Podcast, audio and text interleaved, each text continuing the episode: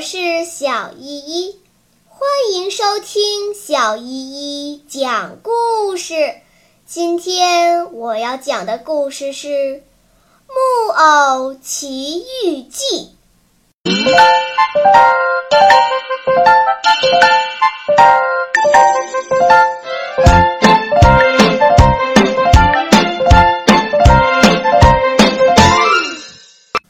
第二十九章。登台演出，那人见门不开，就狠狠的一脚把门踢开了，走进屋子。他还是那么笑嘻嘻的对匹诺曹和小灯芯说：“孩子们，你们学驴子叫学的不坏，我马上认出了你们的声音，因此我就上这儿来了。”这一回我又可以捞到一大笔钱了。原来这个赶车人是个大坏蛋，他老是赶着一辆车到处转，专门骗那些不爱学习和不爱上学的懒孩子，将他们带到玩国，让他们痛痛快快地玩上一段时间。等他们玩久了，忘了本，成了驴子。就把它们卖掉赚钱。他已经卖掉很多很多变成驴子的小孩子了。那人先是抚摸它们，拍拍它们，捋它们的毛，接着拿出一把大刷子，动手把它们的毛刷亮。他使劲地刷呀刷呀，等到把它们的毛刷得光光的，像两面镜子。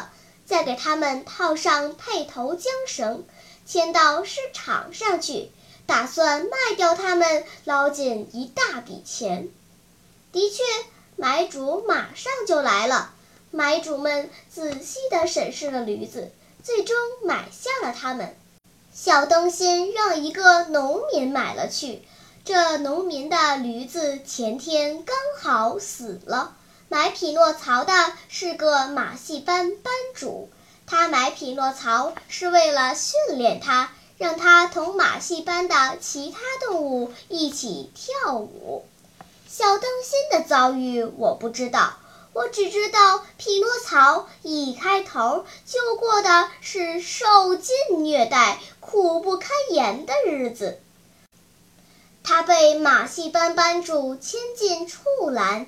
新主人在草里撒上麦秸，可匹诺曹咬了一口，尝了尝，把它吐出来了。主人嘟哝两声，又在草里撒上干草，可干草匹诺曹也不爱吃。主人生气了，马上在他腿上抽了一鞭。匹诺曹痛得大哭大叫，主人更加生气，又给了他一鞭。匹诺曹挨了这第二鞭，学乖了，马上不叫了。蓝门被关上了，匹诺曹独自待在里面，因为好多个钟头没吃东西了。他现在饿得要命，不由得打起哈欠来。他一打哈欠，就张开他那驴口似的嘴巴。在草里，别的东西什么也没有，只剩下点干草。他只好把干草嚼烂以后，闭上眼睛，硬给咽下去。第二天早晨，他醒来，马上在草里找干草，可是干草也没有了，因为昨天夜里都吃光了。匹诺曹太饿了，他只好吃一小口切碎的麦秸。主人这时候刚好进畜栏，叫着说。哦，我的宝贝小驴子，你以为我把你买来是为了给你吃、给你喝的吗？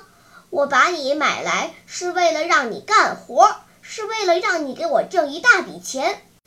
好好干吧！你跟我到马戏场去，我来教你跳圈，用头撞破纸筒，跳圆圈舞和波尔卡舞，用后腿直立起来。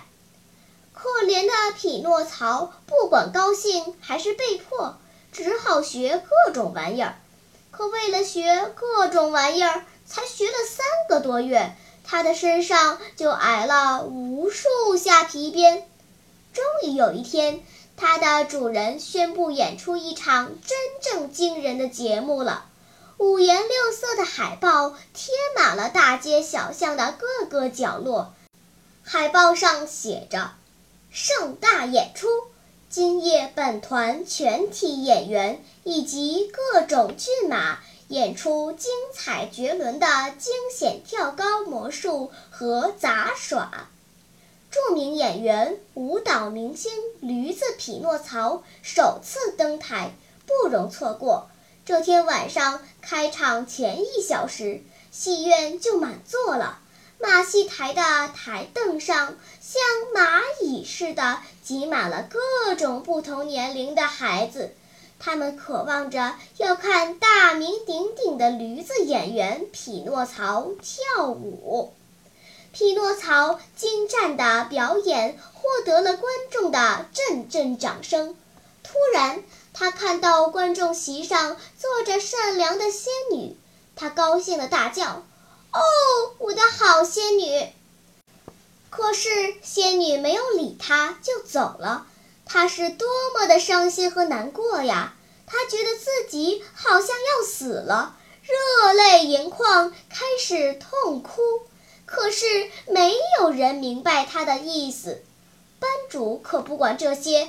反而抽着鞭子叫道：“现在有请匹诺曹表演优美的跳圈儿。”匹诺曹已经没有心思表演了。他试了两三次，可是每次到了圆圈前面，他不是跳过去，而是总想办法从圆圈下面溜过去。最后一次，他跳是跳过去了，可是很不幸。后腿勾住了圆圈，于是他在圆圈的那一边扑通一声跌倒在地，他的腿摔断了。第二天早晨，一位兽医来看过他以后就说，他估计一辈子都要瘸腿了。班主没办法，于是对管处栏的小厮说：“一头瘸了腿的驴子，叫我要它干什么呢？”它只会白吃，带他到市场上去卖了吧。匹诺曹被拉到市场上，有一位想用驴皮蒙大鼓的人买下了他，然后把驴子带到海边一个悬崖上。他在驴子的脖子上吊起一块大石头，用一根绳子绑住他的一条腿，绳子的另一头抓在他的手里。然后猛地一推，把匹诺曹推到海里去了。